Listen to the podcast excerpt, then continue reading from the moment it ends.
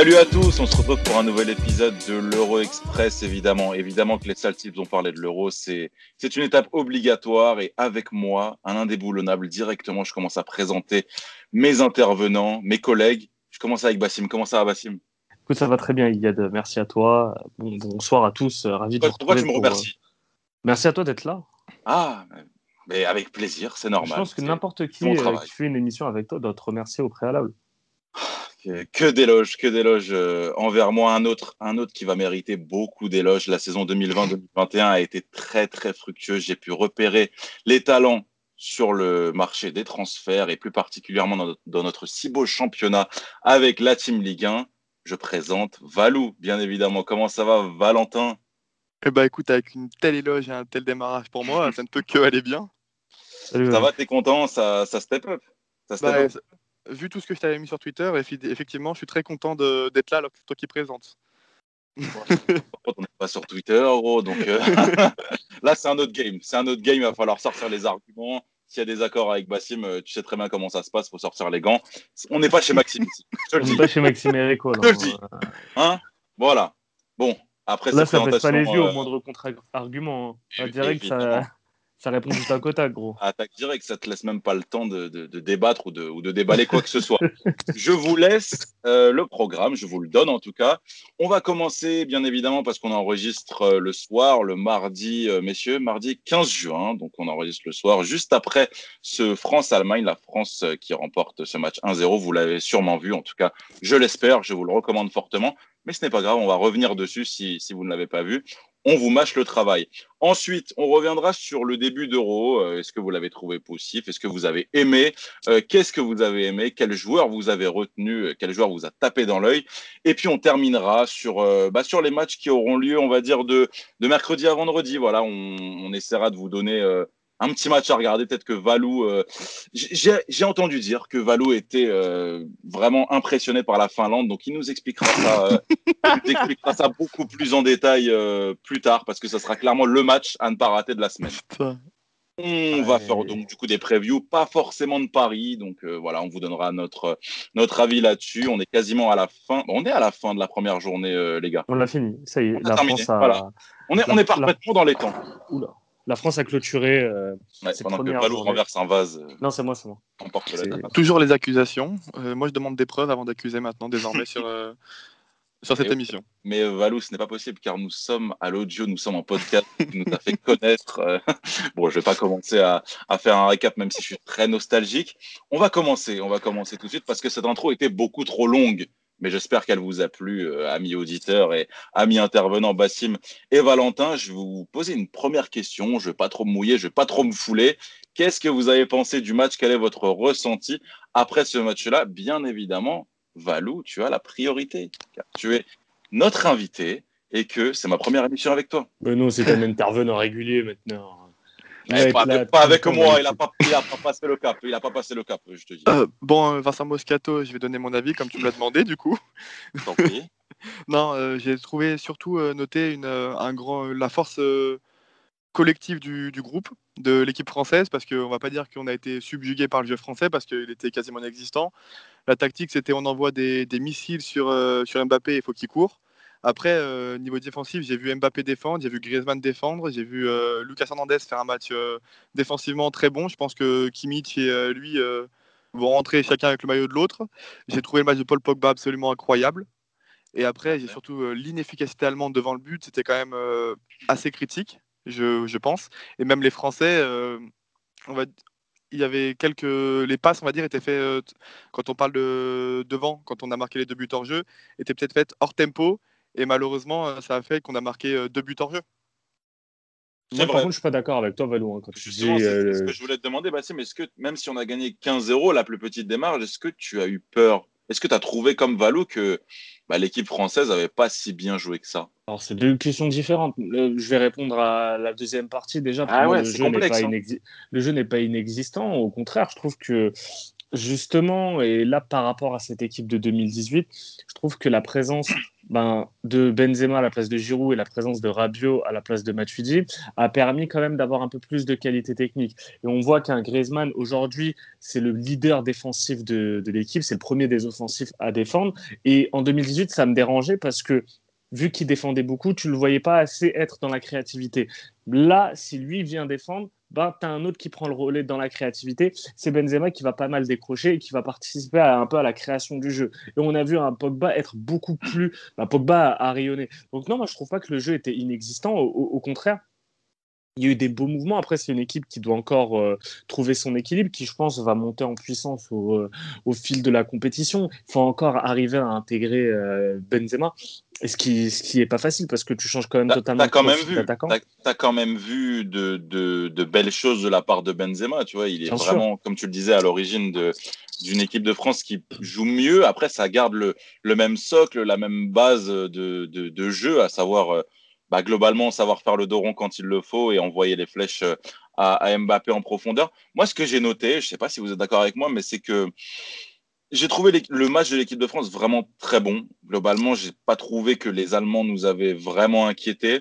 Par contre, j'ai trouvé que devant, et notamment en début de match, ça manquait beaucoup d'automatisme quand il fallait attaquer, euh, attaquer sur attaque. C'est totalement logique, mais je pense que c'est important de le souligner. Mais, tu vois, des fois, tu as les occasions, tu avances, mais tu sais pas forcément quoi faire. Tu te rends compte que cette équipe, ça fait quand même trois ans, voire quatre, qu'elle s'est habituée à avoir, euh, euh, Olivier Giroud devant. Tu changes avec Benzema, ça, si tu, ça redistribue totalement en fait les rôles de, de, chacun. Donc c'est logique que ça cherche un peu. C'est des nouvelles conditions. C'est un euh, cet euro est un peu particulier parce qu'il y a du public. Donc les joueurs, je pense aussi, doivent prendre leur, leur marque avec euh, avec l'aspect public. Et moi, moi en fait là où je trouve cette cette prestation convaincante et, est, intéressante parce que sur, sur le fait qu'on a beaucoup critiqué, ou en tout cas on a beaucoup mis en valeur euh, une crainte par rapport au statut de favori. Et ce qui me plaît, c'est qu'en général, tu vois, si on juge une équipe un peu trop favorite, si elle prend la grosse tête, on va dire, ou si tu as une déconcentration, ça va se voir sur un, un aspect direct, l'aspect défensif. Et là, pas du tout. J'ai trouvé une équipe derrière qui était concentrée, qui était bonne dans les, bonne dans les duels, qui a fait très mal aux, Allemands.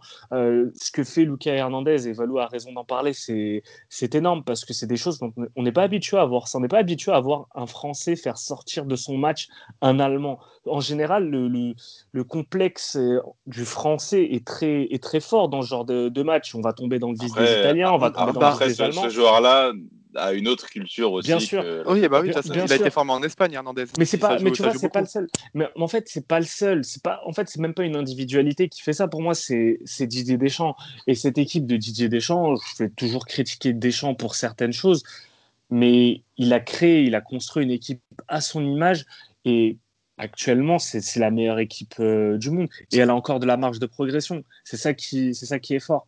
Ouais, je, suis, assez d'accord avec ce que tu dis, Bas. Je vais même euh, rebondir assez rapidement sur la mentalité. Très souvent, il y avait même une, phrase qu'on utilisait beaucoup en France, on a souvent eu un complexe d'infériorité sur les grandes équipes euh, mondiales, c'est-à-dire que le, quand on bat une équipe, c'était un exploit, c'est quelque chose d'incroyable, euh, alors que pourtant, depuis 2014, et donc l'arrivée d'Idée Deschamps et sa première grande compétition, et la défaite donc contre l'Allemagne, on n'a plus perdu contre les Allemands depuis 2014, alors qu'ils font mm. à chaque fois dans chaque compétition figure d'épouvantail on n'a plus peur d'affronter les grandes équipes. C'est-à-dire que malgré la défaite contre le Portugal en 2016, on était l'équipe euh, favorite et on a assumé. Et, Didier Deschamps a même annoncé en conférence de presse hier on ne veut pas fuir ce statut de favori. La France est championne du monde en titre. La France euh, est euh, deuxième ou troisième au classement FIFA. Il faut assumer. Et je pense que ce soir, l'appréciation collective montre quand même que on n'a plus peur et la mentalité des champs a, été largement insufflée au groupe, avec des joueurs qu'on pourrait croire friables et un petit peu en, en dedans. Et on peut voir qu'il a une équipe en fait à l'image de, la mentalité de Deschamps, tout simplement. Mais est-ce qu'on peut aller plus loin et dire que la France est limite beaucoup plus à l'aise face à des justement face à des grosses nations, face à des grosses équipes que par que face à des équipes, euh, on va dire euh, de niveau technique, tactique inférieur. Je dirais pas à l'aise parce que en fait, on va dire qu'on est à l'aise dans le parce qu'on a des on a l'équipe pour jouer en contre-attaque et du coup on, on, leur laisse un petit peu le ballon et c'est pour ça que c'est plus facile pour l'équipe de France de jouer face à des équipes euh, à l'aise. Question de style de jeu, ouais. C'est ça, c'est une question de style de jeu.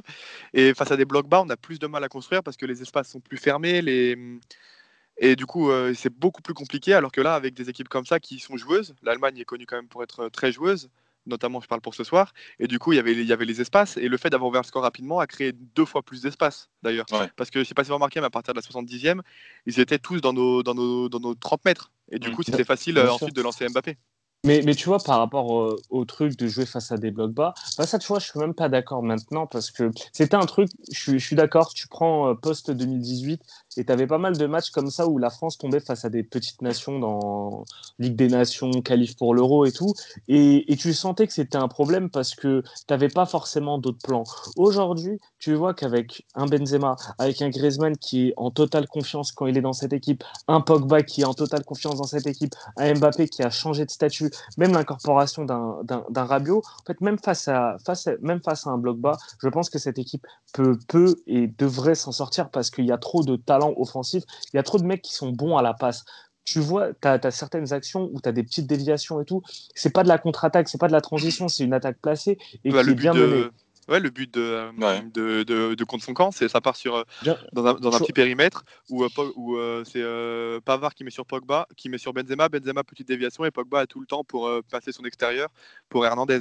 Et ça, c'est un truc que tu n'avais pas forcément les, les, années précédentes et je pense que ça vient aussi avec le statut de favori. Donc, je suis, et je suis content que Deschamps assume ce statut de favori. J'en avais, j'en avais marre à chaque fois des discours de, de, de peureux de, de, se cacher derrière un statut comme si ça allait te porter la poisse. Eh, t'es favori, t'es favori. Tu peux perdre, tu peux perdre, ça arrive. Le, favori ne gagne pas toujours. Mais par contre, tu dois toujours assumer ton statut de favori. Et ça, c'est important que la France se mette dans, dans, en, en, en tête qu'ils sont favoris, ils veulent gagner cette compétition. Et ils n'ont pas eu la réaction. Parce que tu vois quand au démarrage d'une compétition internationale souvent l'équipe qui est un peu favorite une compétition internationale ou même euh, une compétition de club Parfois, le statut de favori fait que tu vas avoir un démarrage un peu poussif, tu vas concéder des buts et tout. Bah là, tu as gardé quand même cet ADN défensif et ça, c'est et, ça, ça me rassure. L'autre test, bah, tu, tu l'auras face à la Hongrie, face à un autre type d'équipe. Et si là aussi tu te rassures offensivement, je pense que la France aura eu avec ses deux premiers matchs de bons, de bons éléments pour poursuivre, on va dire, la préparation euh, avec les deux matchs amicaux. Pour être 100% honnête avec ce que tu dis, même contre le Portugal, ce sera un bon test parce que le Portugal, tu sais pas ce qu'ils peuvent te proposer. Ça peut être une purge comme on a eu pendant 80 minutes euh, cet après-midi, ou ça peut être comme le match de Ligue des Nations où on gagne 2-1 après un super match. En fait, ça, c'est un match, vu que c'est le troisième match. ça, va, ça, ça, bah, ça, dépend ce que le Portugal a joué, en fait. Voilà, tu pourras avoir un calcul sur, euh, sur ce match parce qu'il y aura l'idée de. En plus, vu que la France, enfin, ce groupe-là joue à la fin, bah, tu sais déjà qui est-ce que tu peux affronter en huitième de finale. Donc, tu peux toujours avoir un cas de figure où peut-être qu'en terminant premier, ben, tu tapes, un, tu tapes l'Espagne, par exemple. Euh, je sais pas, hein, je, euh, je, donne, je, donne, vraiment un exemple. Et peut-être que dans ce cas-là, ben, le Portugal va avoir la réflexion de se dire bah non, on veut pas trop terminer premier, on préfère terminer deuxième parce que le deuxième va affronter euh, euh, la Pologne ou la Slovaquie, tu vois. Moi, j'ai peut-être une question à vous poser aussi. Tu parlais du milieu français tout à l'heure, euh, Yad et Bass. Vous en parliez tous les deux. C'est est-ce que vous ne trouvez pas que Adrien Rabiot, il est en dedans dans l'équipe quand même malgré tout? Au milieu de terrain, je trouve qu'il est en dedans par rapport à, aux autres. Ça bah, dépend. franchement, j'ai n'ai pas trouvé. Alors après, la fin de match est beaucoup plus difficile. Tu l'as tu l'as vu. Bah d'ailleurs, il s'est il s'est il s'est blessé. Enfin, en tout cas, ça devait être une belle grosse crampe. D'ailleurs, Deschamps n'a pas fait... Il a pris un coup à la tête, je l'ai dit. D'accord, ok. Bah, je pensais que c'était les crampes parce que le, mec se tenait la jambe. Mais il voulait euh, surtout gagner du temps, surtout. Hein. Aussi, bah oui, parce que le moment où l'arbitre le relève, hein. le moment où l'arbitre le relève, après, il a bien, jugeons, Très bien, jugeons l'intégralité, euh, l'intégrité pardon des, des personnes. bah, surtout que Rabiot, il est connu pour son intégrité.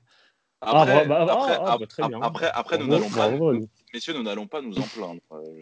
Ah bah non, hein. c'est Lucas Fernandez qui en parlait au Mondial 2018 que lui, c'était le premier à faire ça. S'il fallait faire ça, que l'équipe elle gagnait 1-0 à la 95e. Mm.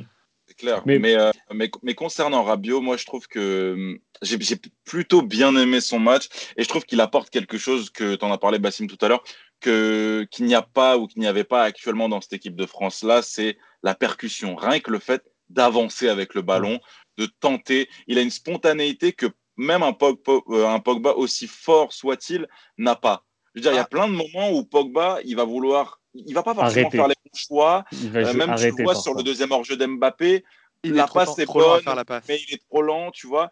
Un Rabiot, il va avoir peut-être plus de déchets, du coup, il va peut-être des fois moins prendre les bonnes décisions parce qu'il sera lancé, mais au moins il t'apportera un danger, une percussion, et c'est à mon avis, sa plus grande qualité depuis qu'il a démarré sa carrière. Parce que Après, moi, je...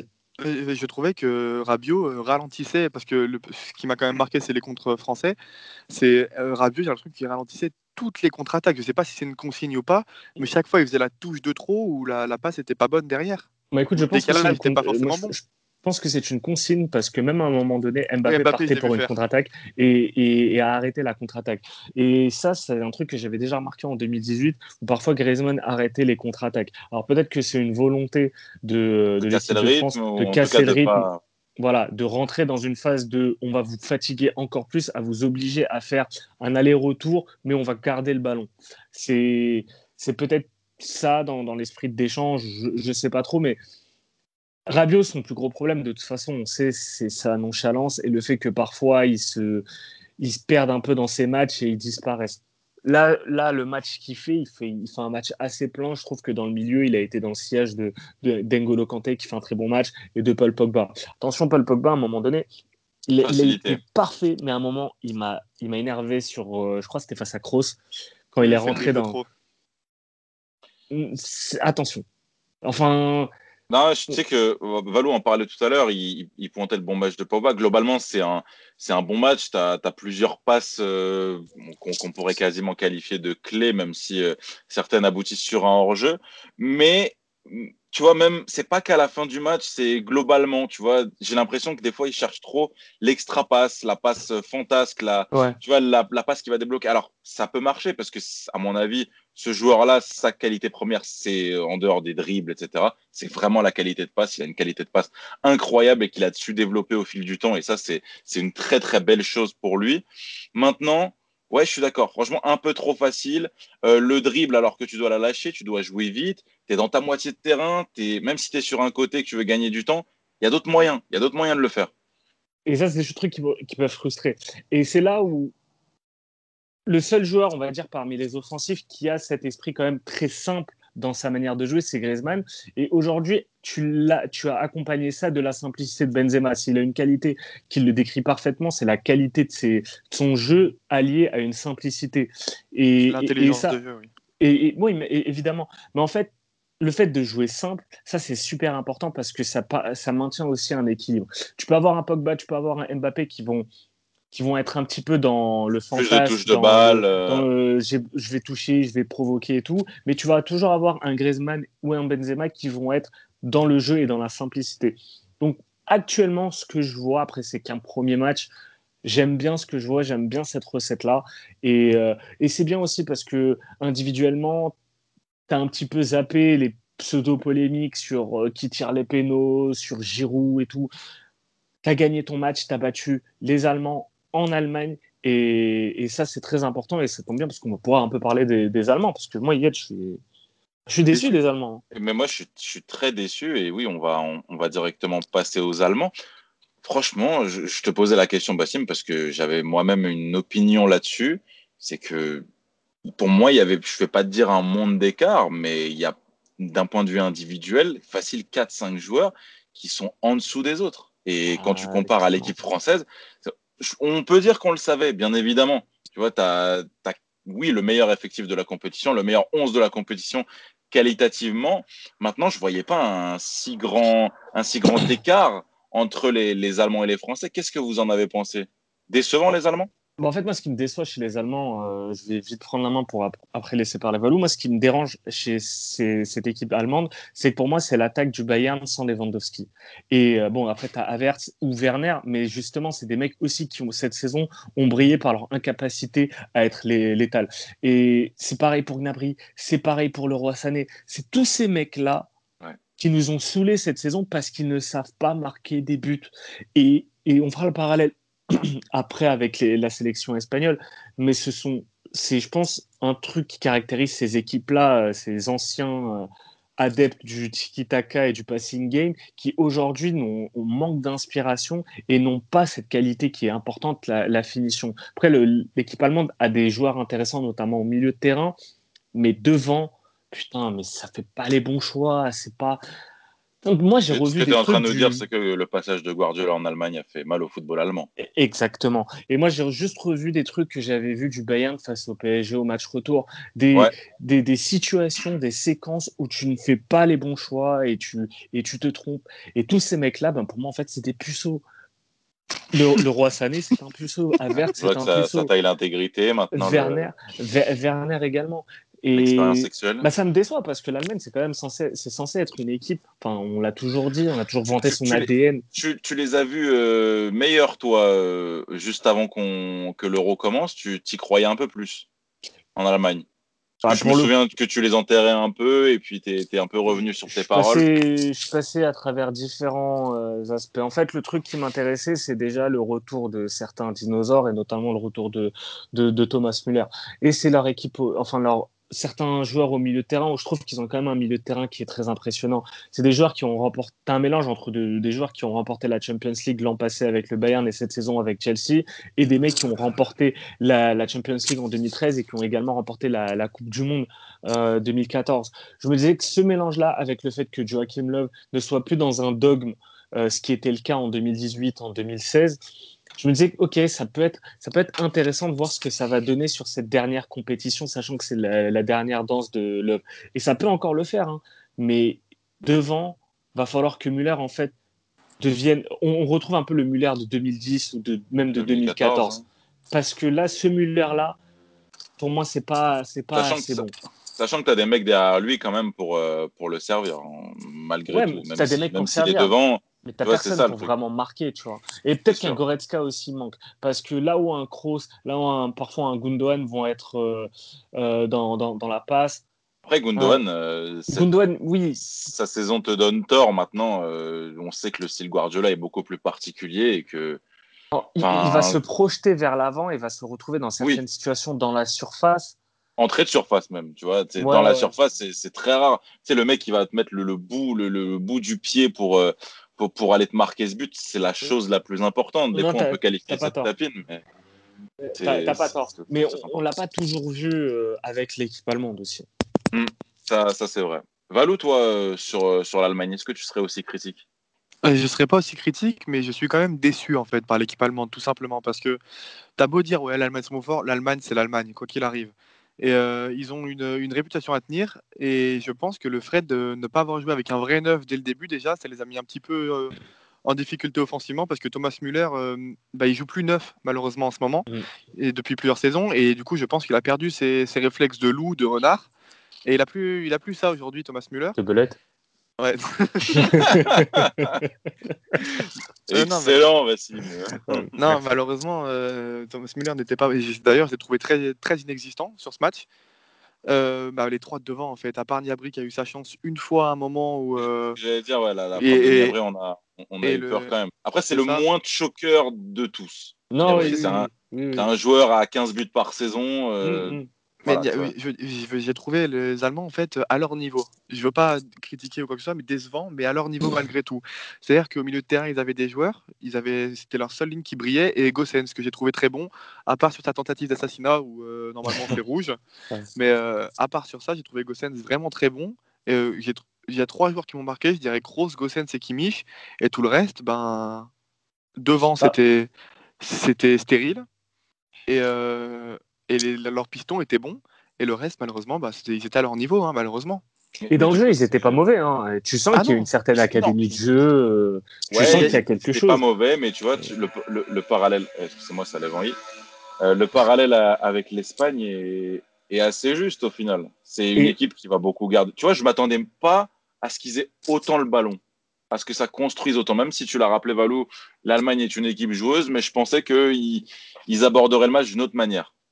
Ah non, moi euh, j'étais sûr qu'ils allaient faire ça parce que les Français, on a beau dire tout ce qu'on veut, on sait que quand on joue les grosses équipes, comment on est là où on est le meilleur, c'est en jouant en contre-attaque, même si Bas n'était pas tout à fait d'accord tout à l'heure. Là, on est le meilleur quand, euh, quand on joue face à des grosses équipes et des équipes qui aiment avoir le ballon, parce que l'Allemagne est une équipe qui depuis quelques années aime avoir le ballon, aime euh, manger son adversaire dans les duels, aime avoir un pressing très intense. C'est ce que tu disais, Bas d'ailleurs, je pense que Guardiola il, il est pour beaucoup quand même dans ce, dans ce changement de style du, euh, du, de l'Allemagne, excusez-moi. Mais eh ben, j'ai trouvé ça, ils l'ont fait, mais en fait, mais sans l'intensité promis par Rudiger d'ailleurs. Bah ça déjà parce que je pense que certains sortent de saisons qui ont été quand même très éprouvantes. et là justement le fait pour certains d'être allés loin en Champions League, même un mec comme Tony Kroos, il fait un bon match parce que c'est un, un, footballeur exceptionnel. Mais et justement, il y a, tu peux pas jouer avec un joueur comme Tony Kroos et ne pas avoir le ballon. En fait, le fait de l'avoir fait que tu vas, tu vas avoir des, des, séquences de possession. Mais tu sens que tu sens qu'il est, il, est fatigué en cette fin de saison. Maintenant, c'est qu'un début de compétition. Ce qui va être intéressant, c'est de voir. Ben, bon, déjà, eux, pour eux, il y aura un, un, gros test face au Portugal et après le match face à, face à la Hongrie. Si tout se passe bien, si la logique est respectée, bah, normalement, l'un des meilleurs troisièmes devrait être dans, dans ce groupe. Bah, et voir après. La Hongrie, que tu fais un nul contre le Portugal. Euh, voilà, tu vois. Et c'est. Et, c'est quelque chose, et ce sera plus intéressant de voir pour les huitièmes, pour les quarts de finale, comment, euh, comment l'équipe va changer. Mais je suis d'accord avec le fait que bah, peut-être qu'un volant serait plus intéressant dans cette équipe qu'un Kaya verte. Parce qu'avec avoir un volant, ça te permet d'avoir un Muller qui joue vraiment comme euh, deuxième attaquant et pas comme attaquant fixe. Et Volant sait jouer avec ce type d'attaquant, puisqu'on l'a vu cette saison briller avec Ben Yedder. Alors, je ne vais pas comparer Ben Yedder et Muller, mais tu sens que dans leur façon de jouer, c'est quand même des joueurs qui préfèrent décrocher et, tourner autour de, euh, de quelqu'un. Donc, ça, je pense que l'œuf devrait un peu sortir les doigts de où je pense et éviter de se mettre dans le nez et commencer à penser à mettre Kevin Volant un peu plus. Il est en feu, bah, ce soir. Longtemps, tu sais. Il y a eu aussi un, un joueur qui m'a interpellé euh, de par son niveau. Après, c'est comme je vous disais tout à l'heure, les, les, individualités. J'ai trouvé Hummels pas très bon en dehors du but, de, du but contre son camp. Je trouvais que, tu vois, là, à mon avis, tu la vois la différence individuelle sur quelques joueurs. Euh, c'est c'est en dessous. C'est en dessous. Et euh, surtout, quand tu es confronté à la vitesse d'Mbappé, ça, ça matchait parfaitement, en fait. Après, je sais pas qui il aurait pu mettre à la place du Meul. C'est ça le problème. Tu vois, c'est aussi ça. L'Allemagne n'a pas un énorme vivier euh, défensif en, défense centrale. Le seul euh, qui a l'air d'être OP pour l'avenir, ça peut être Zule et Rudiger, c'est tout récent. Il est passé par plusieurs phases pendant sa carrière, mais, mais voilà, moi je trouvais Hummels un peu en dedans et ça collait bien, ça collait bien avec les, les, les points forts des Français. J'avais une petite question, je me faisais la réflexion tout à l'heure. Alors là, c'est la pure impro. Est-ce que Kroos ne serait pas le meilleur joueur allemand de la dernière décennie? Ouf. Je suis totalement d'accord. Si. Moi, je, pour moi, la réponse est oui. Hein. Non, mais large. Parce ah, que Müller, il est à cheval. Parce que pour moi, Müller, il est un peu à cheval sur. Euh, enfin, non, il n'est pas à cheval sur deux décennies. Il est plus euh, euh, énorme entre 2010 et 2014. Et là, je donnerais largement l'avantage à, à Müller. Mais en vrai, Kroos, et bah, en fait, tu en as trois. Tu as euh, Neuer, Müller et, euh, et Kroos. Mais le plus régulier, euh, hormis une ou deux saisons où il a un niveau moyen, mais Müller a eu ce niveau moyen pendant franchement 3-4 ans. Mm. Müller, c'est tout récent, ça, ça, ouais, ça, ça renaissance. Hein. Ouais, bien sûr. Bien sûr. Et Neuer, bah, n'a pas fait du bien. D'ailleurs, bah, Ronaldo n'a pas fait du bien à Neuer non plus, tu vois. C'est aussi ça le truc. Tu as eu des blessures après, il est parti six mois. Tu vois, c'est ça le truc. Donc, Ouais, pour moi, je, je, me suis dit, mais oui, évidemment. Bah oui, c'est le meilleur joueur allemand de la dernière décennie. Et je pense que le meilleur joueur allemand de la prochaine décennie, ce sera Kimmich. Voilà. Oui, oui, oui, oui. Bah, c'est bien parti. Bah après, c'est qui il aura aussi, parce que Kroos a eu la chance d'être dans une putain de génération allemande, euh, l'équipe de 2014. Il y a quand même que des putains de joueurs. Euh, vu, vu, le chemin pris par euh, la formation allemande au niveau des, des offensifs, moi, je, moi, je suis désolé, mais rendez-moi mon Miroslav Klose, tu vois. Rendez-moi même un Mario Podolski. Ouais, Podolski, mais c'était pas vraiment un neuf, tu vois. Rendez-moi Michael Balak aussi. Ouais, bah bien sûr, même un Thorsten Frings. Mais tu vois, le, le, le, poste de neuf, le bomber, putain, je comprends pas comment ce pays a pu sacrifier ça parce que parce qu'en plus, t'es dans un championnat qui est dominé par des putains de bombers, mais qui ne sont même pas allemands. En fait, quand tu vois un, un André Silva, un Lewandowski, un hein, tu vois, mais voilà. Non, mais tu vois ces mecs-là dominer le championnat euh, en termes de buts. T'as pas un Allemand qui arrive à, à se joindre à eux, c'est quand même. Mais personne ne remet ça en question. moi, je trouve ça, je trouve ça fou. Je pense que c'est grave. Certaines choses peuvent changer avec l'arrivée d'Antiflick. Je suis pas optimiste à 1000%, mais je pense que ça peut changer. Ouais, mais, mais, oublie pas ce type de profil de joueur. C'est rare que tu, ça se découvre à 20 ans. Donc, euh, c'est plus vers 25, 27 quand ils ont vraiment une maturité. Donc il va falloir encore attendre pour, pour les Allemands d'avoir ce type de, de joueur. Mais, mais, de toute façon, en Allemagne, le numéro 9 euh, dans les grandes compétitions, c'était. Enfin, ce que je veux dire, c'est que ça n'a jamais été la vraie star de l'équipe, tu vois, ni le meilleur joueur individuellement. Non, et, et Klose est un joueur incroyable en sélection. Il n'a jamais eu ce niveau-là en. Enfin, en tout cas, cette importance-là en, en, club, mais c'est ce qui a aussi donné un équilibre. Tu avais des créateurs, après, euh... tu avais, des, des, ailiers qui, qui, permettaient le déséquilibre, et tu avais le mec, il est là pour marquer. C'est tout. Là, tu as plein de profils similaires, comme vous l'avez dit, qui tournent un petit peu autour de la surface adverse, qui n'arrivent pas à, à, percer parce qu'ils ont. Voilà, c'est aussi des jeunes joueurs, tu vois. C'est aussi. Je sais pas, hein, j'ai pas les stats, mais est-ce que ce serait pas l'équipe allemande la plus jeune des dernières années en termes de compétition? Si, Pourquoi pas C'est possible. parce hormis vraiment- Coupe des Confédérations où ils ont Non, envoyé toute la réserve, euh, T'as pas tort, mais sur ce poste, ça demande quand même de la maturité. c'est ça. Et, euh, et, et le truc, c'est que même un closeux, c'était pas une star, mais le mec, il mettait sa vingtaine, 25 buts. Oui, Là, sûr. tu regardes, tu regardes le, hein. meilleur buteur allemand en Bundesliga, je, je regardais ça, c'est Stindl, 14 buts. Stindl. Derrière, Lars c'est Stindl. Lars Il n'est Stindl. même pas un vrai numéro 9. Et derrière, c'est Thomas Müller, 11 buts. Non. Et après, leur, leur vrai numéro 9 est Timo Werner, mais cette saison, il a la même confiance en moi que moi quand je joue sur un terrain, donc c'est un petit peu compliqué. Oh, comment... Mais tu te rends compte que tu n'as aucun neuf allemand qui, qui a mis plus de 10 buts cette saison? Non, Parce mais que après, tu as Basile, Gnabry, ça, Müller, Stindl. En vrai, euh, enfin, vous en parlez, mais c'est- ça, et comme Valo, Valo le disait, ça devrait être Werner, évidemment. Ouais, bah oui. euh, c'est censé être leur 9. Que euh, Werner, en, termes, euh, en termes de buts sur les dernières saisons, hors cette année, c'est lui, normalement. Après, il a le profil du neuf euh, moderne, et c'est pas forcément euh, euh, Ouais, positif, et c'est pas pas forcément, et c'est pas forcément ce dont l'équipe a besoin. C'est vrai, c'est vrai qu'il n'a il a pas forcément ça en lui. Mais peut-être que le poste de neuf a évolué aussi, tu vois. Non, très ouais, non, rare, mais le- là. il a là, pas évolué, c'est- t'as des 9 différents encore aujourd'hui, et je pense que les Allemands, ils sont capables de sortir un 9 malgré tout. Bien sûr. Je veux dire, euh, Werner, c'est, je sais pas comment c'est possible d'avoir le, le mec qu'on a eu l'année dernière à, la- Leipzig, qui fait une belle saison, il me semble, et celui cette année à Chelsea, où euh, bah, je pense qu'il a eu peur. Je sais pas, j'ai pas trop d'explications pour euh, parler d'une telle baisse de niveau, mais il a tout perdu en allant à Chelsea, il a tout perdu. c'est clair. Bah, Alors, il a son palmarès augmente, mais euh, personnellement, euh, oui. enfin, bah, bah, lui, ça veut rien dire quoi. Bah, Il Après, il gagné- montrait déjà des signes de choke. euh, Contre Lyon d'ailleurs Ah, notamment, j'en ouais, parle, bah oui. je ça, sais et pas puis pourquoi c'est le là supporter, aussi mais, où euh, tu et, puis c'est là aussi où tu relativises le niveau du championnat allemand tu vois tu es, énorme à Leipzig Mm. tu arrives à, à Chelsea c'est c'est une autre histoire surtout pour un joueur qui même à Leipzig alors ok c'était en Coupe d'Europe mais avait montré des signes de faiblesse tu vois les acouphènes à Besiktas euh, ouais. m'en souviens bah hein. oui. Mais, bah oui. mais, mais tu vois, je me, à un moment, je me suis fait un vidéo, je me dis, mais putain, mais Haaland, il aurait dû naître allemand. Ouais, C'est ce joueur qu'il qu'il qu'il aurait fallu à. Il leur fera un robot, un cyborg. Werner a mis 8 buts cette saison en, en- en première ligue. Donc après, tu rajoutes 2-3 buts peut-être dans les autres compétitions. T'as aucun mec en fait dans cette équipe allemande qui a mis plus de 15 buts cette saison.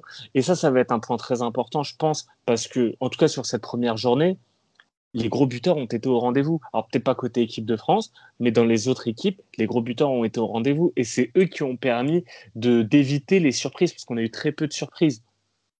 mais Donc, tu me fais une, mais Je sais, je tu sais, me je sais, une je sais. transition incroyable euh, parce que nous allons passer à la deuxième partie. C'est vrai, c'est vrai que tu as, senti le truc, tu as bien flairé le, le truc, mais du coup, on va passer. On va passer à la deuxième partie de cette émission où on va. euh, bah, vous allez me dire ce qui vous a plu, ce qui vous a déplu, et puis on va, on, on va en parler parce que ici, c'est un, c'est un défouloir. Donc, Valou, ben, je vais commencer avec euh, l'UEFA et euh, Eriksen. L'UEFA. je t'en prie. L'UEFA Eriksen, je pense que c'est un scandale, une honte d'avoir fait reprendre ce match et de se faire passer pour les gentils en disant oui, euh, ils avaient le choix de jouer. Non, non, on leur a dit c'est soit ça, soit vous jouez demain, sauf que les joueurs n'allaient pas dormir du tout avec ce qui s'est passé. Enfin, c'est une honte d'avoir repris ce match. Je pense qu'ils pouvaient attendre 48 heures pour faire le match. Il n'y avait rien de, de, de- de grave. Ils ont, failli, ils, ont failli, euh, ils ont vu leur coéquipier mourir sur leurs yeux et revenir à la vie. Je pense qu'on ne se rend pas compte de ce qui s'est passé. Et avoir vu, voulu finir ce match, c'est une honte. Et je pense qu'ils se sont cachés en mettant Eriksen homme du match et disant Ouais, ouais, mais on leur a laissé le choix. Mm. C'est un faux choix. T'as as totalement raison. C'est une honte euh, venant en plus de l'UFA dont le président est, ami euh, des petits clubs et euh, ami du football populaire et ami du, football, hein, puisqu'il était contre euh, la Super League. Ben, encore une fois, une belle, belle image donnée par, par l'UFA. Je suis totalement d'accord avec toi, Valou. C'est une honte. Et ça s'est vu sur ce match. En fait, ça s'est vu que c'était une tâche qu'il voulait expédier parce qu'il ne voulait pas jouer, il ne voulait pas continuer, mais ils étaient obligés donc ils l'ont fait, mais à contre-coeur. Schmeichel prend un but qu'il ne doit pas prendre et qu'il n'aurait pas pris en temps, en, temps, normal. Et en effet, euh, c'est Heuberg de Tottenham. Il rate un péno, il le tire très mal. Mais tu sens qu'il a même pas la tête à ça. Mais oui, mais je veux dire, je sais pas, j'ai même pas de mots, mais le pire, c'est que ce match-là, il, met en danger leur qualification au Danemark. Parce qu'ils n'ont pas, ils ont pas une poule facile et s'ils gagnent pas absolument. Ils jouent la Belgique en prochain match. Donc ça va être un match hyper compliqué. Enfin, c'est c'est au-delà de, du, côté humain qui mais c'est honteux d'avoir euh, fait finir ce match. Sportivement, c'est aussi dangereux pour le Danemark, qui était une vraie équipe euh, potentiellement pour moi quart de finaliste vu le jeu qu'il propose. Mmh, mmh, je, suis, je, suis d'accord, c'est une équipe au même titre que la Suède que je voyais comme euh, potentielle surprise. Mais écoute, avec ce qui s'est passé, déjà, ben, soyons heureux de a... côté. Mettons de côté l'aspect sportif parce que le plus important au final, c'est que Eriksen soit en bonne santé parce que les joueurs, et vu leur réaction, ben, de toute façon, Eriksen est mort euh, techniquement vu que son cœur s'est arrêté pendant un laps de temps. Les joueurs, quand tu, en fait, quand tu vois ça, ben, tu, tu relativises tout le reste. Je vois pas le Danemark sortir même de, de sa poule parce que.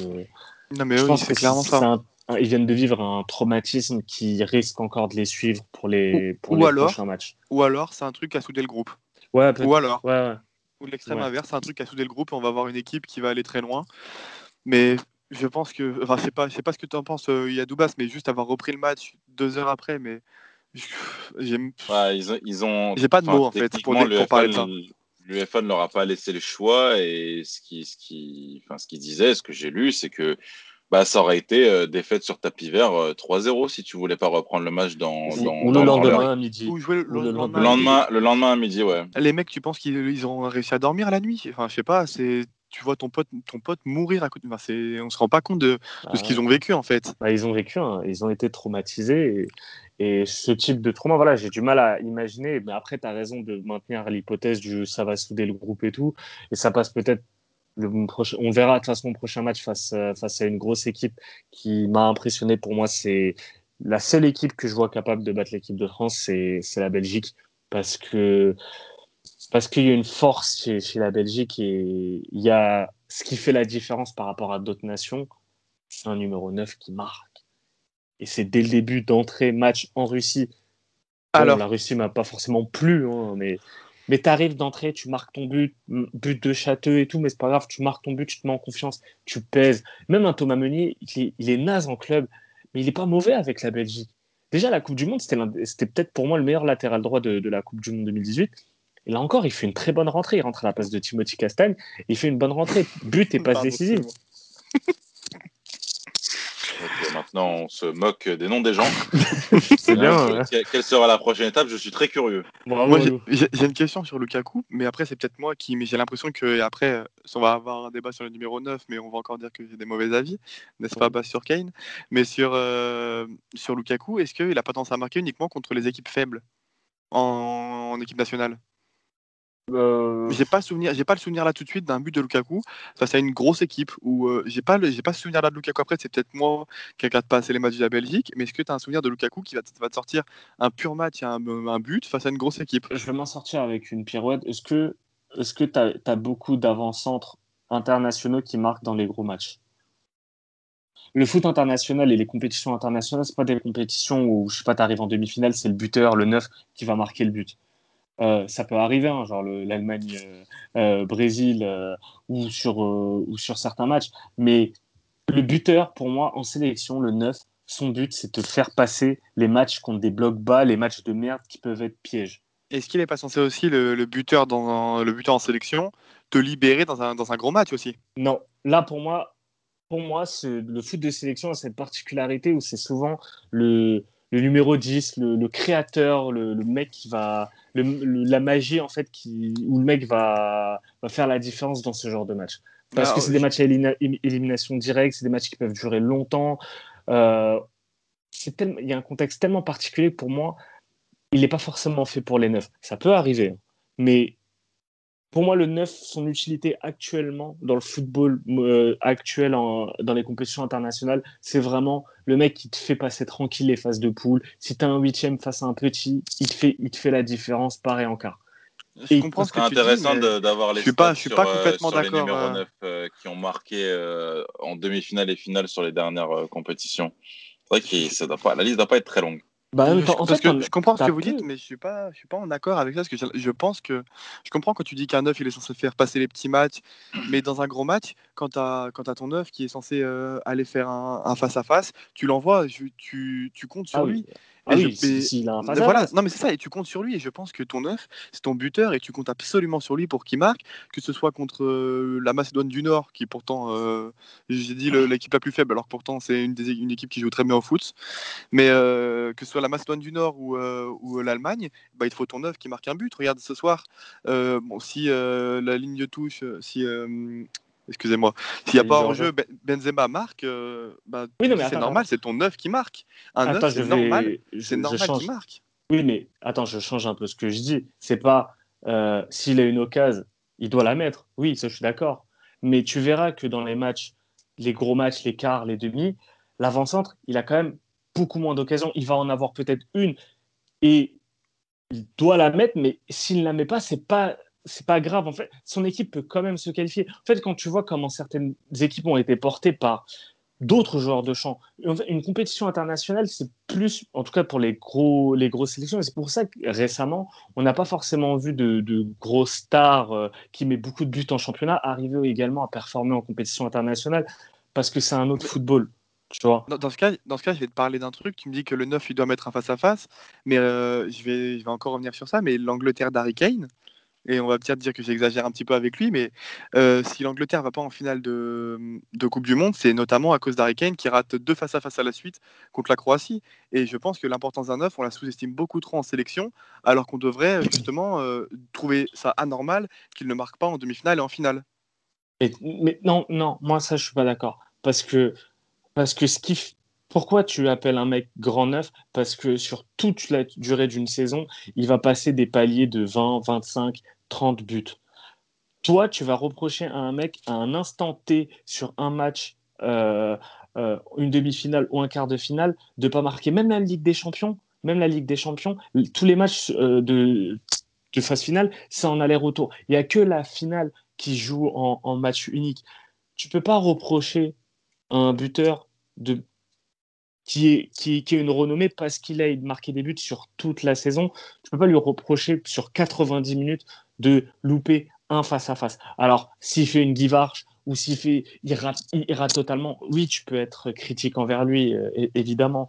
Mais ce que je veux dire, c'est que les matchs à élimination directe dont, dont, je te parle, les demi, les finales et tout, c'est des matchs tellement compliqués, tellement épuisants nerveusement et fatigants que pour un, que pour un buteur, c'est pas forcément simple il n'y en a pas forcément beaucoup qui arrivent à s'en sortir.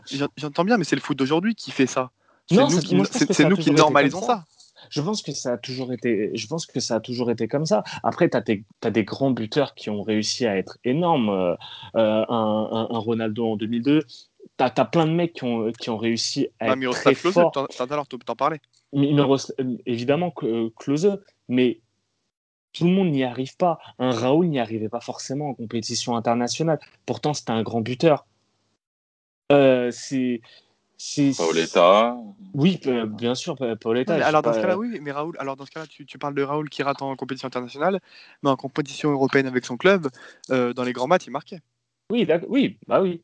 Donc il n'y a pas que la sélection, je veux dire, tu me parles ah, bah, non, mais moi, tu, non, mais tu, me parles aussi, tu me parlais, aussi de, mais tu me parlais aussi il y a deux secondes, je te, je te reprends, parce que tu me parlais aussi il y a deux secondes de, euh, de Ligue des Champions.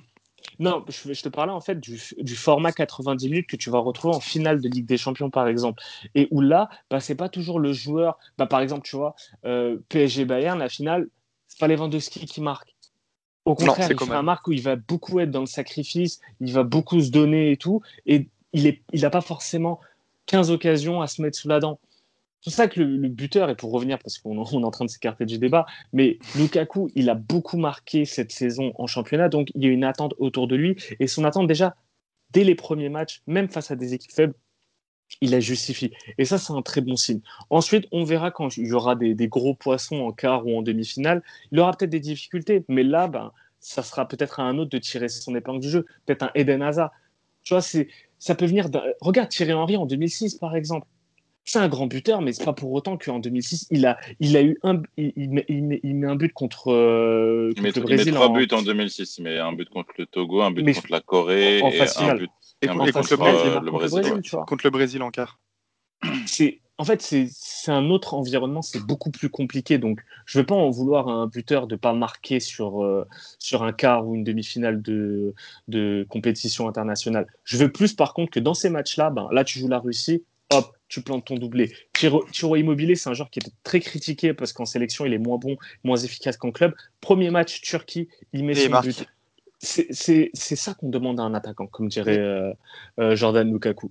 Moi, c'est ce que je veux. Ce que je reproche un petit peu aux attaquants de sélection, c'est de se cacher aussi en sélection un petit peu plus. C'est un football qui est différent, le football ouais, de, alors, je comprends que c'est un football qui est différent, mais c'est un football aussi, il faut, faut, faut assumer, il faut les porter aussi, au bout d'un moment. Ouais, mais c'est pas. Et souvent, on se cache en sélection par rapport à ce que tu me dis et ce, que, ce qui est s'entend d'ailleurs, ce que tu dis depuis tout à l'heure. Je dis pas que c'est dénué de sens, ça s'entend très bien. Mais après, je pense qu'au bout d'un moment, on se cache trop. Euh. bah, bah moi, je pense pas que ce soit le neuf qui doit porter la sélection dans les matchs. Euh, enfin, il n'y a pas que lui. Je parlais pas de porter la sélection. D'accord. J'ai dit qu'il faut qu'il les porte. Oui, ben... oui on, avait, on avait compris que tu parlais des ah, attributs, des attributs ah. génitaux. Enfin, Bassim n'avait pas compris. Bah, Bass n'avait pas compris, apparemment. Tu de porter la... Je pensais que tu parlais de porter la sélection. mais écoute, euh, c'est un, débat en tout cas intéressant. Et le problème, c'est que vu que euh, c'est pas un débat préparé, j'ai pas assez d'éléments devant moi. Mais moi, je te dis, c'est pas forcément le buteur qu'il faut attendre sur, euh, sur les matchs face aux grosses sélections. Déjà, des matchs face à des grosses sélections en Coupe du Monde ou même en Euro, t'en as pas 150. T'en as un qui va peut-être venir, c'est si tu es en demi-finale, si tu es en quart de finale. Et encore, quart de finale. En plus, cette année, on, cette année, on a cas exceptionnel avec la France, mais c'est vraiment rare. Mais regarde, c'est vraiment le Regarde le plateau final, regarde le tableau final en 2016, regarde le tableau final en 2014, en 2018. En fait, aujourd'hui, les compétitions internationales sont, sont tellement euh, cabotées un peu bizarrement par rapport au, par rapport au foot de club que tu as beaucoup de petites sélections qui arrivent à faire des épopées et arrivent en huitième ou en quart de finale. Ce qui veut dire, ce qui veut dire que tu as des grosses sélections qui, elles, ne passent même pas les poules. Donc déjà, le minimum en fait que j'attends d'un attaquant, c'est que ces matchs de poules, il marque et il les porte. Et ensuite, on verra sur les matchs à élimination directe. Si déjà, moi demain, Lukaku, il se fait éliminer, il est éliminé comme en 2018 contre la France, bah, qu'est-ce que tu veux lui reprocher? Il tombe face à une équipe championne du monde. C'est un plafond, mais c'est un, plafond qui est très très élevé parce qu'il y a très peu d'attaquants qui ont réussi à passer ce plafond.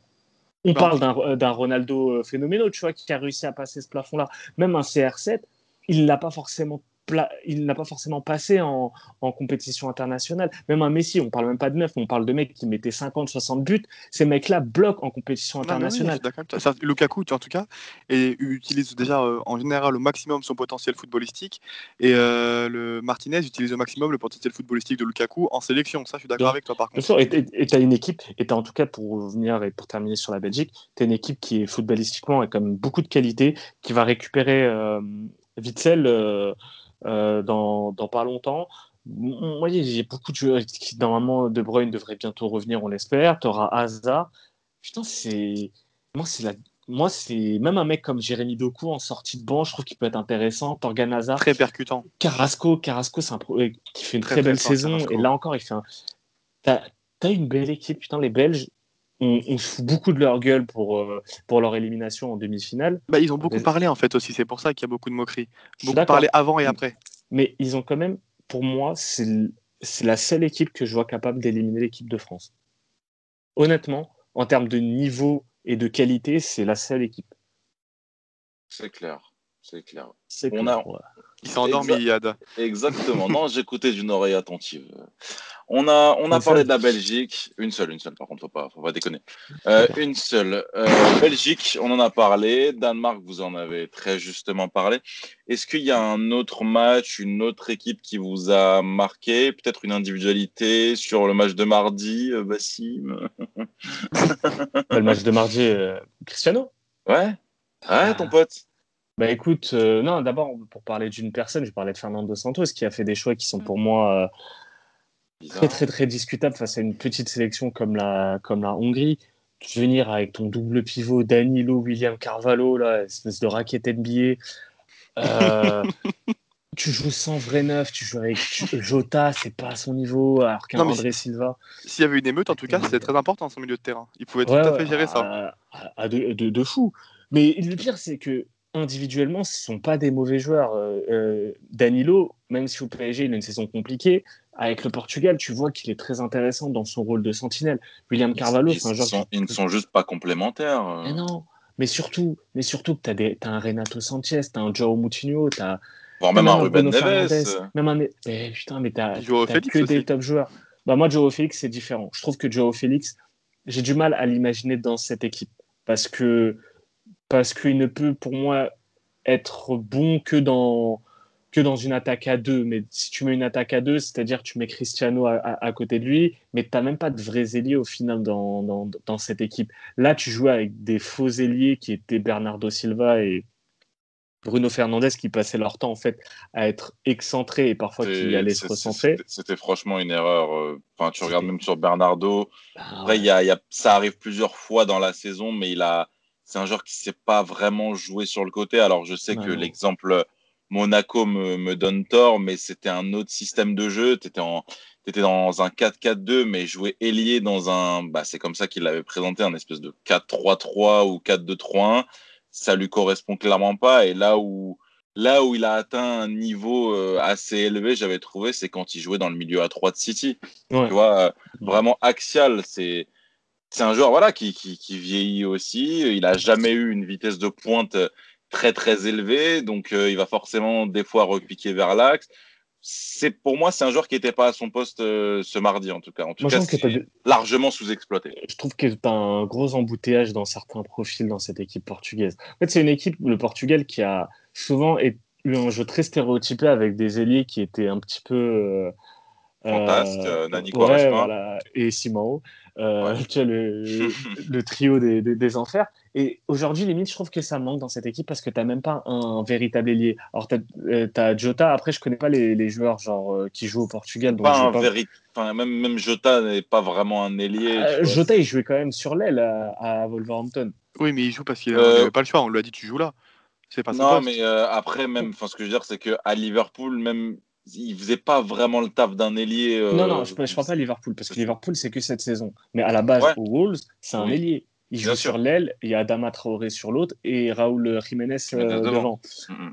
Mais euh, tu n'as pas, de point de fixation au Portugal euh, tel, que, tel que Raúl Jiménez aussi, tu vois. Oui, je suis d'accord. Mais il est venu dans cette équipe de Liverpool et il a été mis comme un espèce de couteau suisse qui, au départ, suppléait euh, soit Salah ou Mané s'ils n'étaient pas là, soit Firmino. Et parfois, même, ils ont joué à quatre ensemble.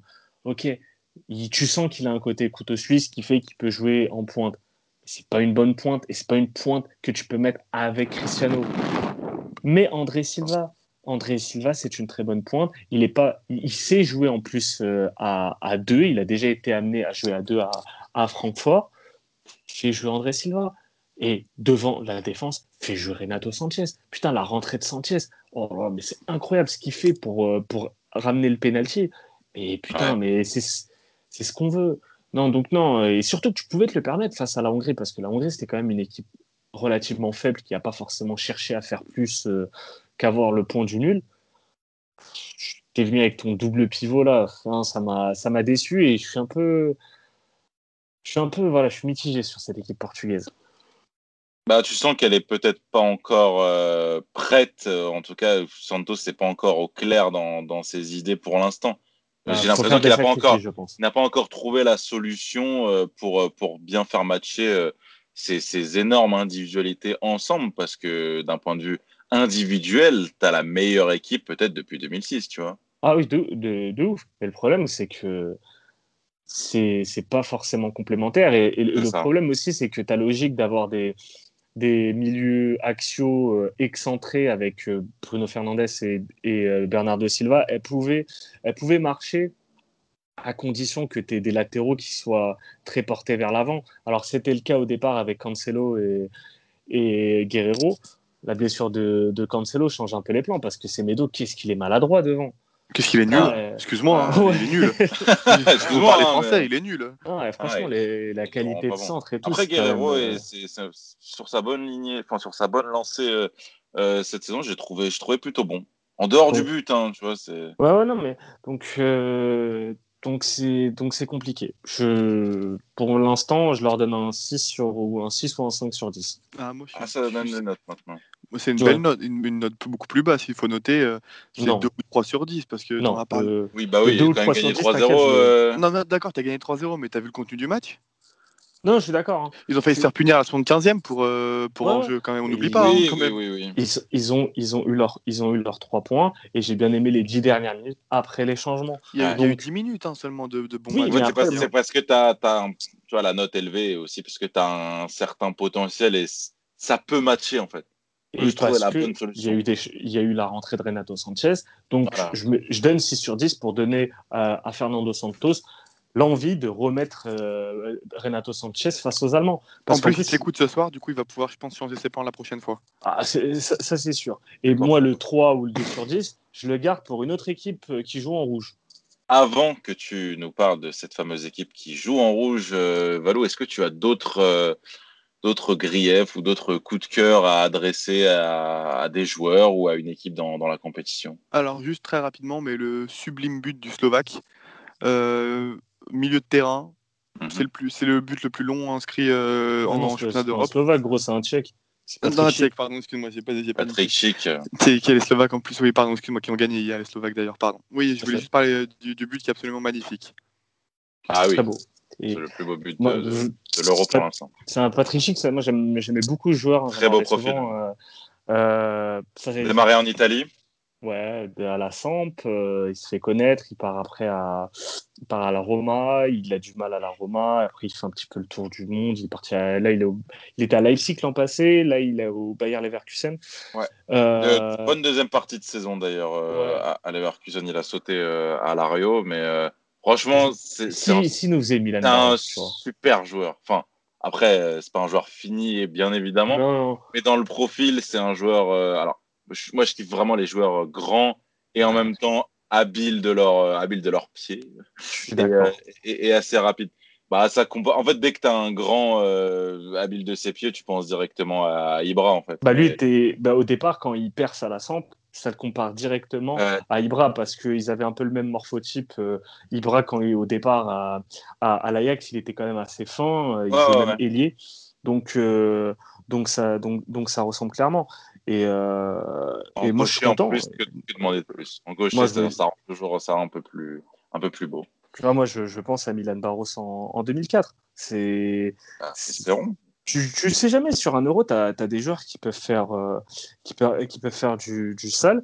Et moi, cette équipe tchèque, en tout cas, j'ai bien aimé qu'ils éliminent l'Écosse. Tu as, des joueurs sympas quand même dans euh, euh, des, des mecs, tu as, vu, euh, t'as vu le Slavia Prague faire souvent des bonnes perfs en, en Coupe d'Europe. Tu retrouves certains joueurs, tu as d'autres mecs qui jouent en Italie, tu as un bon gardien, bah, Vaklik, t'as les deux joueurs de West Ham. Bah, Et, euh, mais surtout l'autre là. Ah, je sais plus, je sais plus, je vais vous retrouver ça en attendant. confonds euh, pas avec le. Avec, euh, Non, t'en as deux. Avec t'en as deux qui viennent de, qui viennent de hum, du Slavia Koufal, aussi. Koufal. Koufal, Koufal. Voilà, exactement. Je pensais à Koufal. Et ouais, t'as as Yanko aussi, euh, expérimenté Ouais. de Serie A, même un Derrida de Bundesliga. Ouais. Des joueurs. C'est une équipe euh, intéressante et si Chic fait le taf, ben, ça, peut, ça peut être la petite darling de, de 7 euros. Euh, rien que pour 2004, moi, je. Toujours derrière les Tchèques. ils auront droit à leur revanche. Putain. Et tu, parlais d'attaquants et lancés et tout, et, et bon techniquement, ben Alexander Isaac de la Suède, lui aussi, euh, c'est un joueur que quand on a annoncé le forfait d'Ibra, j'étais un petit peu content pour lui. Ben, il fait un top match face à l'Espagne, il aurait dû être récompensé par un but. Euh, je, je le vois, je le vois faire un gros match face à, face à la Slovaquie euh, lors de la prochaine journée. Eh bien, eh bien. Est-ce qu'on. Sur quoi on clôture euh, vos, vos émotions? Je crois que Valou a fini. Oui, un petit point sur l'Espagne et Ouais. puis après on, on fait un rapide euh, tour de, de, de la carte de la semaine, de la fin de la Ouais. semaine en tout cas. Ouais, bah écoute, je vais, je vais, je vais chier sur une personne, c'est Luis Enrique. Euh, je suis Ah, désolé d'être vulgaire, mais parler d'Alvaro Batata. Non, non, non, non, non, j'en veux même pas. Alvaro Morata, qui est un joueur, euh, qui est un joueur auquel j'ai beaucoup, beaucoup cru pendant, pendant, ah, longtemps. Mais même cette saison, putain, même cette saison, t'as eu une petite éclaircie en début de saison. Il s'est Timo Wernerisé, tu vois. Ouais, c'est vrai. Que des buts hors jeu, refusés par le VAR et tout.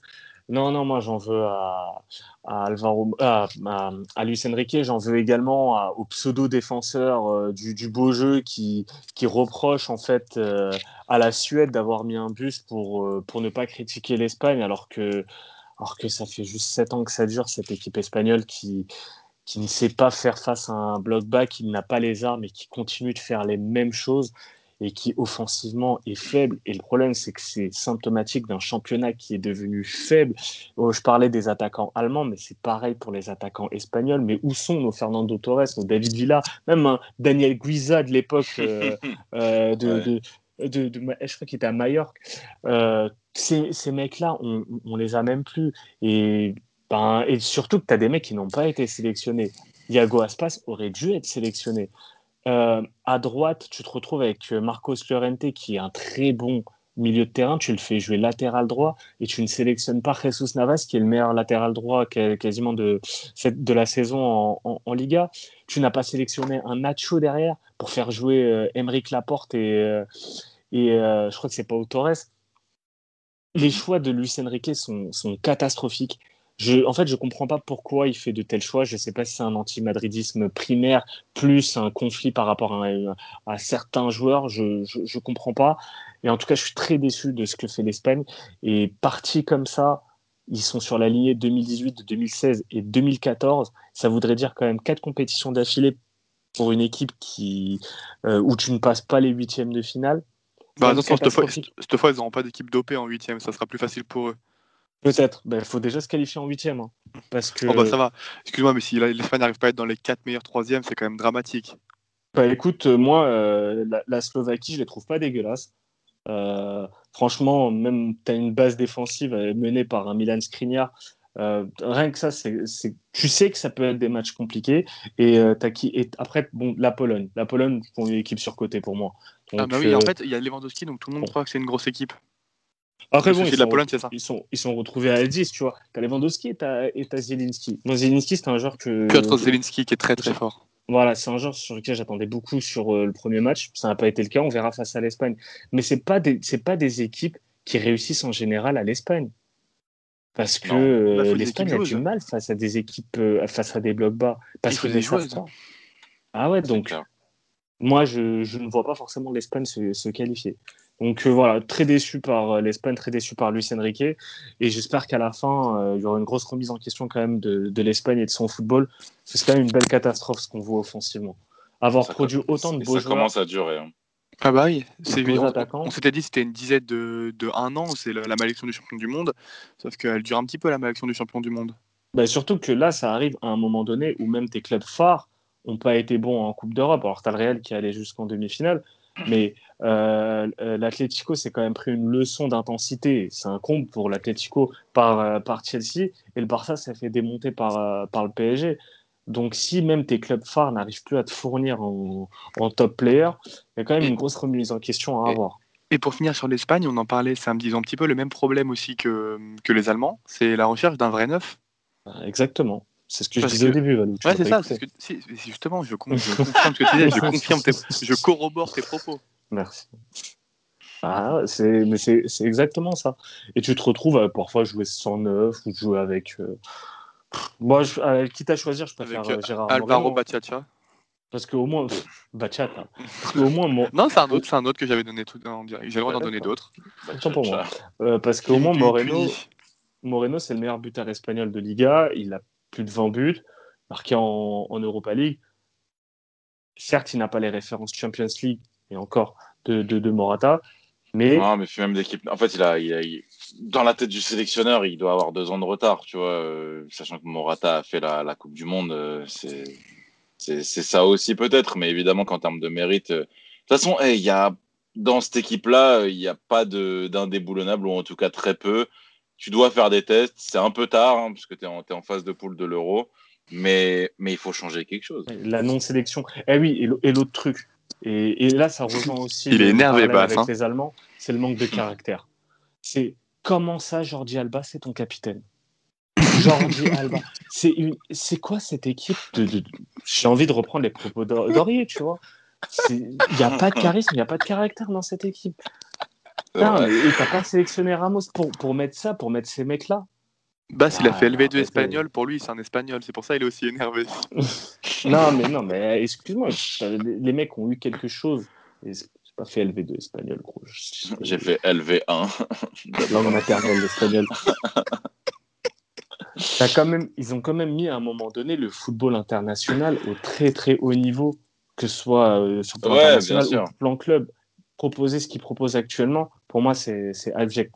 Franchement, C'est une insulte. C'est abject.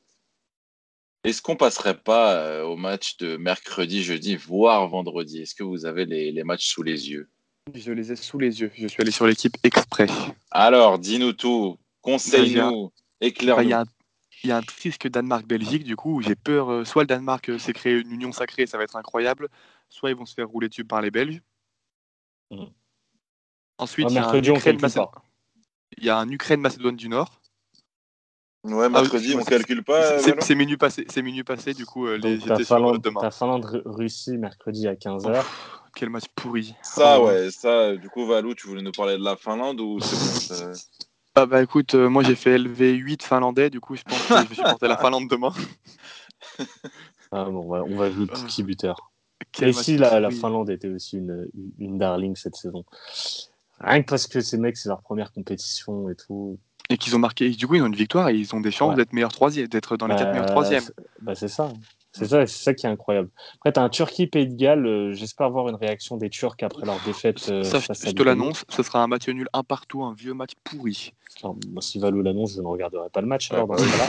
à, à quoi ça sert d'en parler? Allez, bonne soirée. Ita- Italie-Suisse. Et, Ça par contre, vous avez trouvé comment la Suisse euh? Poussif. moi, il y a un joueur qui m'intéresse côté suisse, c'est euh, Mbolo, Bril Mbolo, parce que Ouais, son match face au. Gallo. Bon, arrête. Non, non, non, non, non. T'es dur parce que son match face au, euh, fa- face au, P- au Gallois a vraiment été bon. Et c'est un joueur qui peut être très, qui peut être on fire sur 7 euros. Moi, je suis curieux, mais c'est, il y a des, en fait, il y a des attaquants qui, je pense, vont, vont soit se révéler, soit en tout cas surperformer pendant 7 euros. Et Bril Mbolo pourrait en faire partie. Vous avez toutes les clés sur mercredi. Valou avait euh, commencé avec le Danemark-Belgique. L'Ukraine-Macédoine du Nord, ça, ça inspire ou pas? Parce que j'ai l'impression qu'à 15h, c'est plutôt la sieste. là sur Yarmolenko, moi j'aime beaucoup la Macédoine Et, du Nord à euh, voir comment, il s'appelle le numéro 9 aussi? Yaremchuk. Yarumchuk. Oh, ça doit être ça, je te fais, je te fais confiance. Bah oui, Yaremchuk. Je pense que les, les Ukrainiens vont rouler sur la Macédoine du Nord. Tu penses? Ouais, Ouais, et- un petit 3-4-1. T'as une belle, t'as des beaux joueurs côté ukrainien. T'as la base du Shakhtar, même un Malinovski. euh, Ouais, ouais. euh, t'as des mecs intéressants. Après derrière, je connais pas trop les, euh, les, les Ukrainiens. Macédoine du Nord, bah t'as deux joueurs. Pandev, on connaît, et Enes Vardi, Vardi, pardon, euh, qui joue en Liga, bête de tireur de coup franc. Ça m'étonnerait pas qu'il en mette un sur 7 euros. Très bien. En- Eh bien, Ensuite, on a Pays-Bas-Autriche à 21h. bien. Ouais. Bon. Bah, les Pays-Bas, depuis le départ de Coman, euh, c'est pas ouf.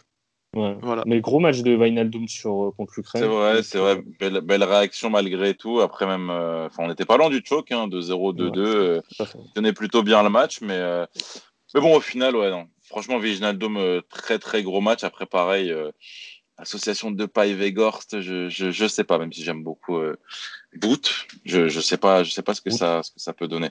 Puis euh, peut-être le retour de, de Mathis, Mathis de Lirt, euh, Ouais. très vite, je l'espère en tout cas. Bah, ça va être Et puis, important faut- parce faut- que gros faudrait que problème Memphis- défensif. Il faudrait Ouais. aussi que Memphis passe en mode sélection. Aussi, je pense que ça peut aider l'équipe. Ah, Après, ouais, attention, ouais, c'est en termes de stats, c'est ce que je voyais récemment, c'est c'est incroyable, incroyable, Memphis en. Il faut qu'il passe en en mode sélection. sélection, en fait. Et ensuite, euh, comme Pogba avec l'équipe de France, il faut que Memphis euh, passe en mode sélection. Et ensuite, Et là, pour euh, toi, il n'est pas passé sur le, le premier match? j'ai trouvé un petit peu poussif. J'ai plus vu Wijnaldum comme leader de, de cette équipe que de Paille.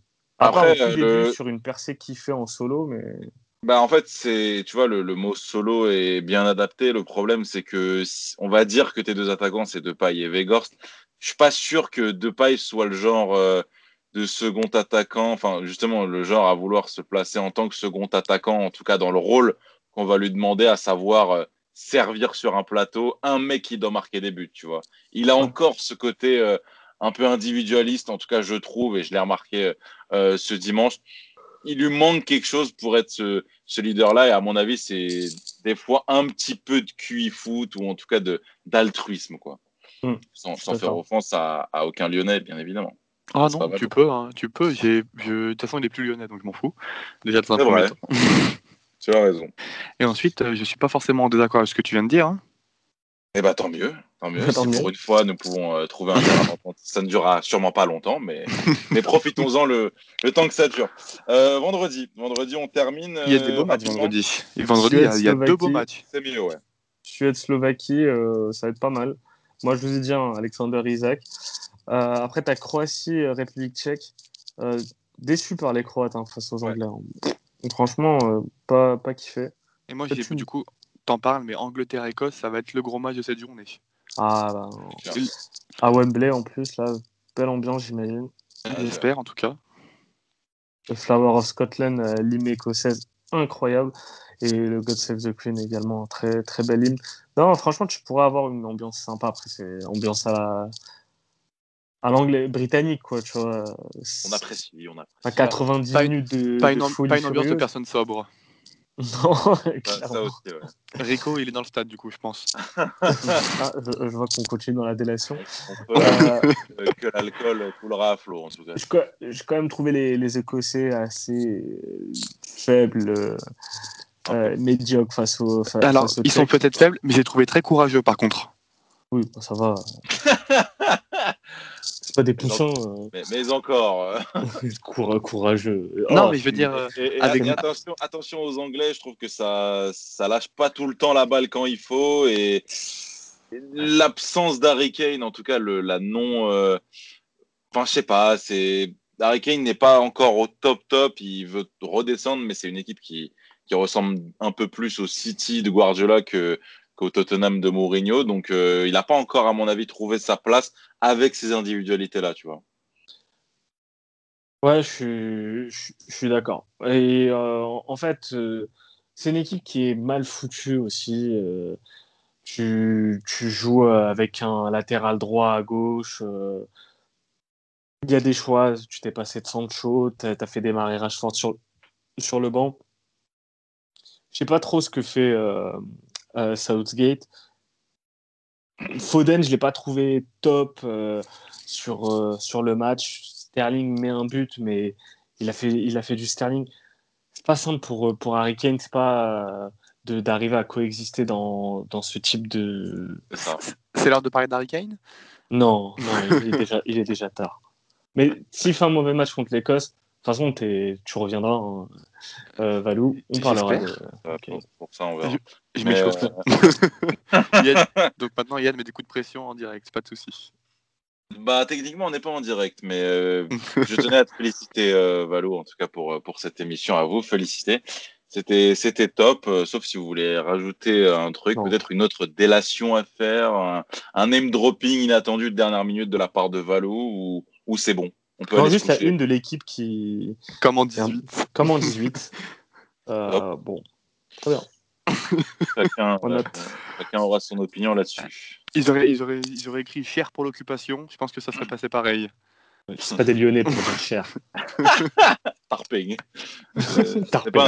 C'est la marseillais, ça C'est pas la- marseillais oui, oui, Oh, les Lyonnais aussi, vous dites ça.